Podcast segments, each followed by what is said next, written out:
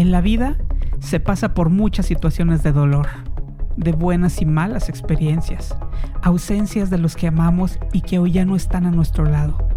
Muchas son las lágrimas que se derramaron o que aún no brotan, humillaciones y sufrimientos que habremos pasado por la vida. Pero a pesar de todo lo negro que se ve el panorama, la decisión es tuya. Puedes cambiar tu entorno y pintarlo con los colores que desees. Hay algo que siempre está a tu favor. Todo depende de ti. Tú sabes cómo resolver la situación. Solo tú. Y recuerda, no estás solo, estás en terapia.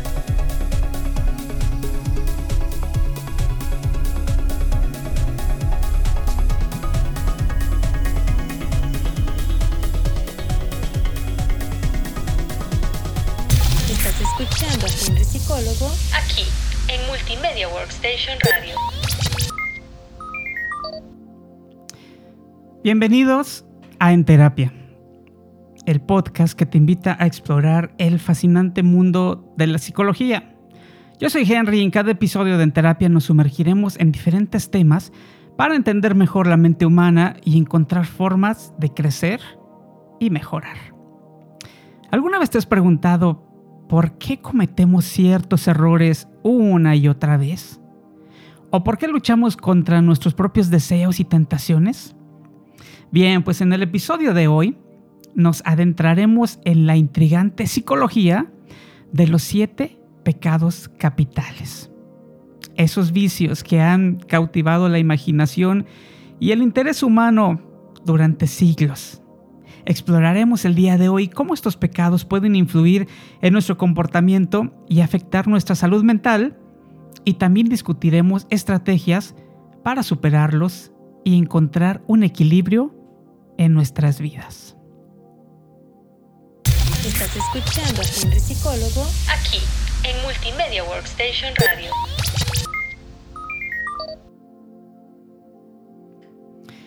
La soberbia como primer pecado capital, también conocido como el orgullo.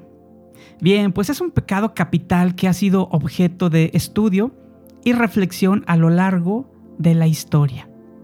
Y se define como un sentimiento de superioridad o exceso de confianza en uno mismo, donde se busca destacar sobre los demás y se menosprecia o subestima a las otras personas.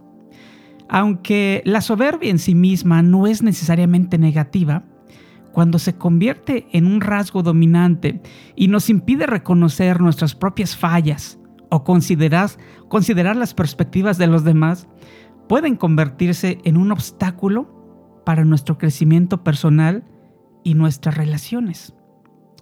El orgullo puede surgir como un mecanismo de defensa ante la vulnerabilidad y el miedo al rechazo muchas veces las personas desarrollan una actitud de orgullo, pero excesivo, para protegerse de posibles heridas emocionales, ya sea del pasado, del presente o quizá de las que nos estamos imaginando en el futuro. Sin embargo, esta defensa puede alejarnos de los demás y dificultar la construcción de relaciones auténticas y significativas. Superar el orgullo y cultivar la humildad puede ser un desafío, pero es un paso fundamental para nuestro bienestar emocional y nuestra evolución personal. Entonces, te dejo algunas estrategias que, puede, que pueden ayudarte a manejar este primer pecado capital del orgullo de la forma más saludable. Como punto número uno, está el autoconocimiento. Es decir, el primer paso para superar la soberbia es ser conscientes de nuestros propios patrones de pensamiento y comportamiento. Observar nuestras reacciones y reconocer cuándo el orgullo está influyendo en nuestras decisiones y acciones nos permitirá tomar medidas para cambiar. Número 2. Debes de tener una escucha activa y empatía. Practicar la escucha activa y ponerse en el lugar de los demás nos ayuda a comprender diferentes perspectivas y a desarrollar una actitud más empática. reconocer que no siempre tenemos la razón y estar dispuestos a considerar las opiniones de los demás nos permite abrirnos a nuevas ideas y fortalecer nuestras relaciones interpersonales. Número 3. Practica la gratitud. Esto nos ayuda a valorar lo que tenemos y a reconocer las contribuciones de los demás en nuestras vidas. Ser agradecidos nos permite ser conscientes de nuestra interdependencia y nos aleja del enfoque egocéntrico del orgullo. Estás escuchando a Psicólogo aquí en Multimedia Workstation Radio.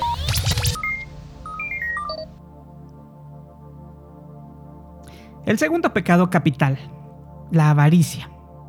Y es uno de los pecados capitales más conocidos y se refiere a ese deseo insaciable de riquezas, posesiones materiales o de poder. Es el anhelo excesivo de acumular más de lo que se necesita y la incapacidad de estar satisfecho con lo que se tiene. Aunque obviamente tener ambiciones y metas financieras sabemos que no es necesariamente negativo, ¿verdad? Pero la avaricia se vuelve problemática cuando se convierte en el objetivo principal de nuestra vida y empieza a afectar negativamente nuestra salud mental, emocional y por supuesto nuestras relaciones. La avaricia generalmente surge de la creencia errónea de que la felicidad y la satisfacción se obtienen a través de la posesión de bienes materiales. Sin embargo, esta mentalidad, fíjate muy bien, nos lleva a una búsqueda constante de más y más y cada vez más, sin encontrar nunca una verdadera sensación de plenitud y satisfacción. Y para superar la avaricia y cultivar una mentalidad más saludable en relación con las posesiones materiales, pues también te debo de hacer referencia a estas pequeñas estrategias. Toma nota. Número uno, reflexiona sobre tus necesidades y deseos. En verdad es importante reflexionar sobre lo que verdaderamente necesitas y sobre lo que deseas. Es más, pregúntate a ti mismo si tus ambiciones están alineadas con lo que realmente es importante para ti en la vida. Trata de identificar qué es lo que realmente valoras como por ejemplo las relaciones, las experiencias significativas o el crecimiento personal. Y esto, después de este análisis, te ayudará a poner en perspectiva todas tus metas, no únicamente las financieras, sino todas las que te acabo de comentar. Número 2. Practica también la gratitud. Sí, como en el primer ejemplo que te di, también aquí debes de practicar la gratitud. ¿Por qué? porque la gratitud es un antídoto poderoso contra la avaricia. En lugar de enfocarnos en lo que no tenemos, es importante enfocarnos en lo que sí tenemos y aprender a apreciarlo. Esto te lo digo todas las veces que te veo en terapia. Aprende a contar con lo que tienes. Cultivar la gratitud te permitirá reconocer la abundancia en tu vida y encontrar satisfacción en las cosas simples. Número 3. La avaricia se basa en la mentalidad de escasez, mientras que la generosidad se basa en la mentalidad de abundancia. Y practicar la generosidad y compartir con los demás no solo nos ayuda a romper el ciclo de la avaricia, sino que también nos brinda una sensación de conexión y satisfacción al hacer una diferencia en la vida de los demás. Estás escuchando a Psicólogo aquí en Multimedia Workstation Radio.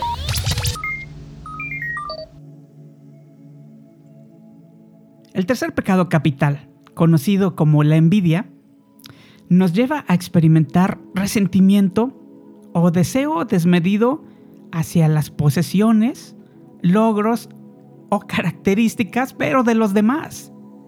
Surge cuando nos comparamos constantemente con otras personas y nos sentimos insatisfechos con lo que tenemos o quiénes somos. Y también con lo que no tenemos y lo que no somos. Entonces la envidia puede generar sentimientos negativos como la amargura, la tristeza, la frustración y puede afectar negativamente nuestras relaciones y por lo tanto nuestro bienestar emocional. El sentimiento de envidia se origina en, en la sensación de carencia o la inseguridad personal. Fíjate muy bien. Al compararnos con los demás, podemos sentir que no estamos a la altura o que no tenemos lo que consideramos necesario para ser felices. Pero la envidia nos atrapa en un ciclo destructivo, ya que nos impide disfrutar nuestras propias bendiciones y nos enfoca únicamente en lo que percibimos como las ventajas de los demás. Superar la envidia requiere un cambio de mentalidad y una mayor aceptación de nosotros mismos.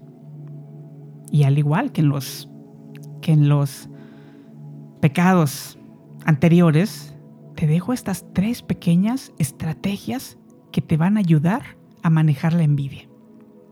Número uno, autoaceptación y valoración propia. Toma nota, reconoce y aprecia tus propias fortalezas, logros y cualidades. Esto te va a ayudar a construir una imagen positiva de ti mismo la autoaceptación te va a permitir centrarte en tu propio crecimiento y desarrollarás, en lugar de compararte constantemente con los demás, tu propia autoestima. Número dos, también toma nota. Debes de cultivar la alegría por los logros de los demás. O sea, en lugar de sentir envidia por los éxitos de los demás, podemos cultivar la alegría y también celebrar sus logros. Recuerda, el sol sale para todos. Trata de reconocer y admirar el éxito ajeno y esto te permitirá construir relaciones sólidas y te ayudará a desarrollar una mentalidad de abundancia en lugar de escasez. Número 3. Evita la comparación constante. ¿Por qué? porque este es un elemento fundamental que hace que alimentes la envidia. Y es importante recordar que cada persona tiene su propio camino y sus propias circunstancias únicas. En lugar de compararte, enfócate en tu propio crecimiento y desarrollo personal. Estás escuchando a Henry Psicólogo aquí en Multimedia Workstation Radio.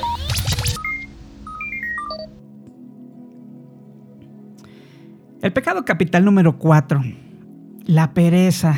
Uy, cuánto nos encanta, ¿no?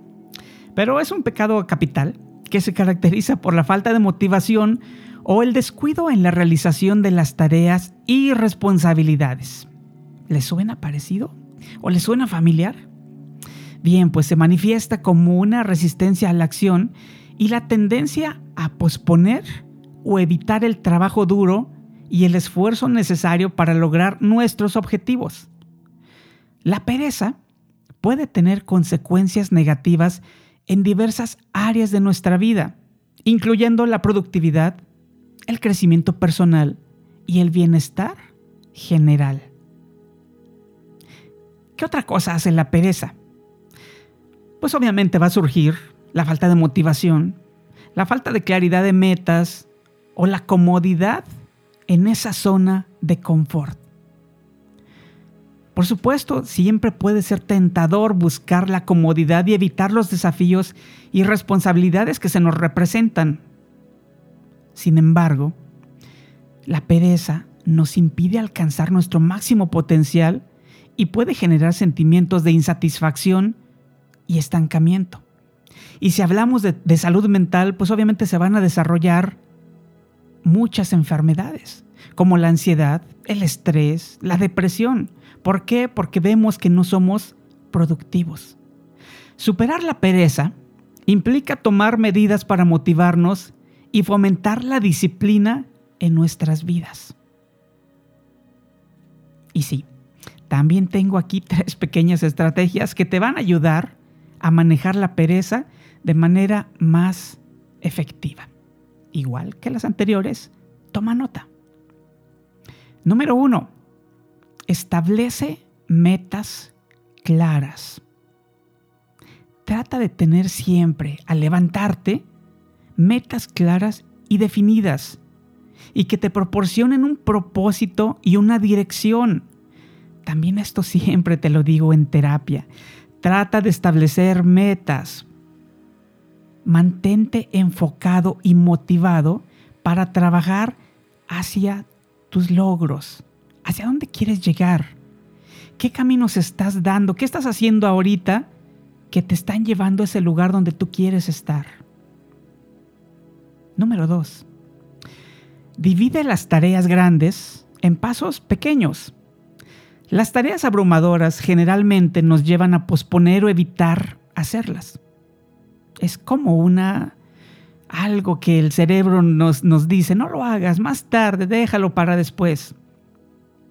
Entonces tienes que dividir las tareas en pasos más pequeños y manejables y esto te ayudará a abordarlas de manera más efectiva y te brindará por supuesto un sentido de progreso y de logro.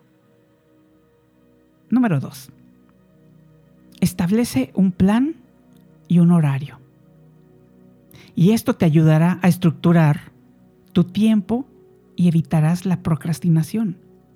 Al crear una rutina y asignar tiempo específico para realizar nuestras tareas, podemos evitar caer en la flojera y de esta forma vas a aumentar tu productividad. Número 3. Cultiva la disciplina y por ende la autodisciplina. Sabemos que la autodisciplina es fundamental para superar la pereza y podemos cultivarla estableciendo hábitos saludables, cumpliendo con nuestros compromisos y ejercitando nuestra fuerza de voluntad. La autodisciplina nos ayuda a resistir las distracciones y a mantenernos enfocados en nuestras responsabilidades. Estás escuchando a Henry Psicólogo aquí en Multimedia Workstation Radio. La ira es un pecado capital que se caracteriza por una intensa emoción de enojo y furia. Es una respuesta emocional natural, sí, pero ante situaciones que percibimos como injustas, frustrantes o amenazantes. Si bien experimentar ira ocasionalmente, eh, obviamente es normal, la dificultad radica en cómo la manejamos y canalizamos de manera constructiva. Cuando la ira se descontrola y se convierte en un patrón de comportamiento destructivo, puede afectar negativamente nuestra salud emocional, nuestras relaciones y nuestra calidad de vida en general. La ira descontrolada puede manifestarse de diferentes formas como explosiones de una ira muy grande. Y cuando experimentamos eso, podemos experimentar agresividad física o verbal. Hay resentimiento acumulado, actitudes hostiles. Decimos y hacemos cosas que no queremos. Estas respuestas pueden dañar nuestras relaciones personales, causar conflictos en el trabajo, generar consecuencias negativas y se puede convertir todo en un caos. Superar la ira también implica aprender a manejarla de manera saludable y constructiva. Te doy cuatro estrategias pequeñas para que la puedas manejar. Primero, tienes que reconocer y comprender la ira. Este es el primer paso para manejarla debes de tomarte un momento para identificar los desencadenantes de esa ira y entender las emociones subyacentes. Esto te permitirá abordarla de manera consciente. Después, practica la autorregulación emocional. La autorregulación implica tomar el control de nuestras emociones en lugar de permitir que nuestras emociones nos controlen. Y esto incluye aprender a respirar profundamente, meditar, buscar formas saludables de canalizar esa energía, haciendo ejercicio, leyendo, saliendo a pasear, viendo una película, escuchando una buena música. La comunicación asertiva también te puede ayudar a comunicarte mucho mejor. Te ayudará a evitar acumular resentimiento y conflictos innecesarios. Y vas a fomentar cada vez más la resolución pacífica de los problemas. Y como cuarta estrategia para la ira, trata de buscar apoyo profesional, por supuesto. Y, e intenta hacer algunas técnicas de relajación. Si la ira persiste y es difícil de manejarla por ti mismo, te aseguro que en terapia puedes explorar las causas y vas a manejar de manera adecuada esa ira a través de la meditación, de la respiración profunda, incluso el yoga o cualquier otra actividad que te ayude a relajarte y a centrarte. Estás escuchando a Henry Psicólogo aquí en Multimedia Workstation Radio. La gula, como sexto pecado capital, se refiere a ese deseo insaciable y descontrolado por el placer sensorial, especialmente en relación con la comida y la bebida. Se caracteriza por el exceso y la falta de moderación en el consumo, a menudo llevando problemas, como lo sabemos, de salud física y emocional. La gula va más allá de la necesidad de alimentarse y se convierte en una búsqueda constante de satisfacción a través de la comida, y de los excesos de los alimentos. La gula puede manifestarse de diferentes maneras. Comer en exceso, comer compulsivamente, buscar constantemente experiencias gastronómicas o depender emocionalmente de la, de la comida como una forma de consuelo o de escape. Este comportamiento en verdad puede tener tantas consecuencias negativas para la salud, para el bienestar emocional, para la autoestima. Te doy cuatro pequeñas estrategias para que aprendas a controlar la gula.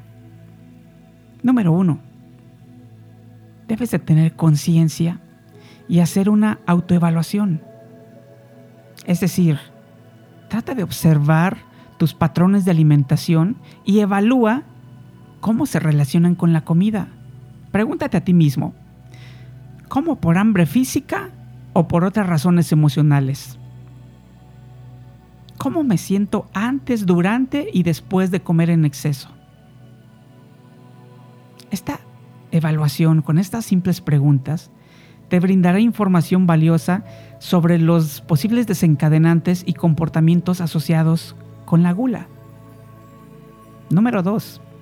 Trata de hacer una alimentación consciente. Esto implica prestar atención plena a los alimentos que consumes.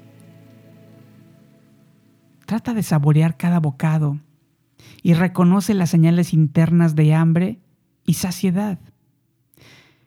Cuando tú practicas la alimentación consciente, te aseguro que vas a mejorar tu relación con la comida. Vas a disfrutar plenamente los sabores, las texturas. Vas a reconocer cuando estés satisfecho sin llegar al exceso. Número 3. Identifica y gestiona tus emociones. La gula a menudo está vinculado, vinculada a las emociones como el estrés, la tristeza, la ansiedad o el aburrimiento identificar nuestras emociones nos ayuda a encontrar alternativas saludables para satisfacer nuestras necesidades emocionales en lugar de recurrir a la comida. Y esto puede incluir el desarrollo de nuevas estrategias de afrontamiento como la práctica de ejercicio, la meditación, la expresión creativa o la búsqueda de apoyo social. Punto número 4 sobre la gula establece límites y modera tu forma de comer. Es decir, establece pautas para el tamaño de las porciones que estás ingiriendo, la frecuencia de las comidas y la elección de alimentos nutritivos. Aprende a escuchar a tu cuerpo, respeta sus señales de hambre y saciedad. Esto te ayudará a evitar el exceso y mantendrás un equilibrio saludable. Estás escuchando a Henry Psicólogo aquí en Multimedia Workstation Radio. Y como séptimo pecado capital tenemos a la lujuria. Sí, ese pecado que se relaciona con el deseo sexual descontrolado y la búsqueda obsesiva de gratificación sexual. Se caracteriza por la impulsividad y el enfoque excesivo en los placeres sexuales, sin considerar las consecuencias emocionales, físicas o morales. La persona que se deja llevar por la lujuria experimenta una fuerte atracción hacia los deseos carnales y puede tener dificultades para mantener relaciones sexuales sanas y equilibradas. La lujuria puede manifestarse, podríamos decir, este, de diferentes maneras, como el consumo excesivo de pornografía, la promiscuidad sexual, el adulterio o la dependencia emocional de las relaciones sexuales. Y esta actitud, créanme, puede tener consecuencias negativas en nuestra vida, como la pérdida de intimidad, el deterioro de las relaciones personales, incluso el aumento del riesgo de enfermedades de transmisión sexual, la falta de autocontrol y la pérdida de valores personales. Superar la lujuria implica también desarrollar una relación saludable con tu propia sexualidad y aprender a canalizar y equilibrar tus deseos sexuales. Vamos entonces con algunas breves estrategias para que puedas superar la lujuria. Primero tienes que tener autoconocimiento y aceptación. ¿Qué es lo que te está pasando? ¿Qué es lo que estás deseando? ¿Cuáles son tus valores, tus creencias? ¿Cuáles son tus necesidades sexuales? Tienes que tener una adecuada educación sexual. Esto implica, fíjate, en verdad implica aprender incluso anatomía y fisiología sexual. Implica también una gran comunicación con tu pareja. Es decir, conocer incluso también los métodos anticonceptivos y la prevención de enfermedades de transmisión sexual. La educación sexual te brindará herramientas para tomar decisiones informadas y responsables en tus relaciones íntimas. Otra estrategia es que desarrolles las relaciones íntimas, pero que sean significativas. Es decir, tienen que estar basadas en la confianza, en la comunicación abierta y el respeto mutuo para establecer conexiones emocionales profundas con las personas o con tu pareja. La autodisciplina y el autocontrol pueden ser otra estrategia verdaderamente genial para superar la lujuria. Y esto implica aprender a controlar nuestros impulsos, estableciendo límites y tomando decisiones conscientes en función de nuestros valores y metas a largo plazo. Por supuesto, otra estrategia importante, busca apoyo psicológico. Si, tú sientes que la lujuria está afectando significativamente tu vida, tus relaciones, no dudes en buscar ayuda psicológica. Estoy seguro que en terapia te brindaremos las mejores herramientas necesarias para abordar los desafíos relacionados con todos los pecados capitales. Y vas a encontrar un equilibrio saludable en todas las esferas de tu vida. Estás escuchando a Henry Psicólogo aquí en Multimedia Workstation Radio. Bien, y con esto llegamos al final de este apasionante episodio sobre la psicología de los siete pecados capitales. Espero que hayas encontrado información valiosa y herramientas prácticas para aplicarlos en tu vida diaria. Recuerda que el camino hacia el crecimiento personal es un viaje constante. Y aquí, en terapia, estamos listos para acompañarte en cada paso. Si te ha gustado nuestro programa del día de hoy, te animo a suscribirte también a nuestras plataformas de podcast y seguir explorando los diversos temas que abordamos.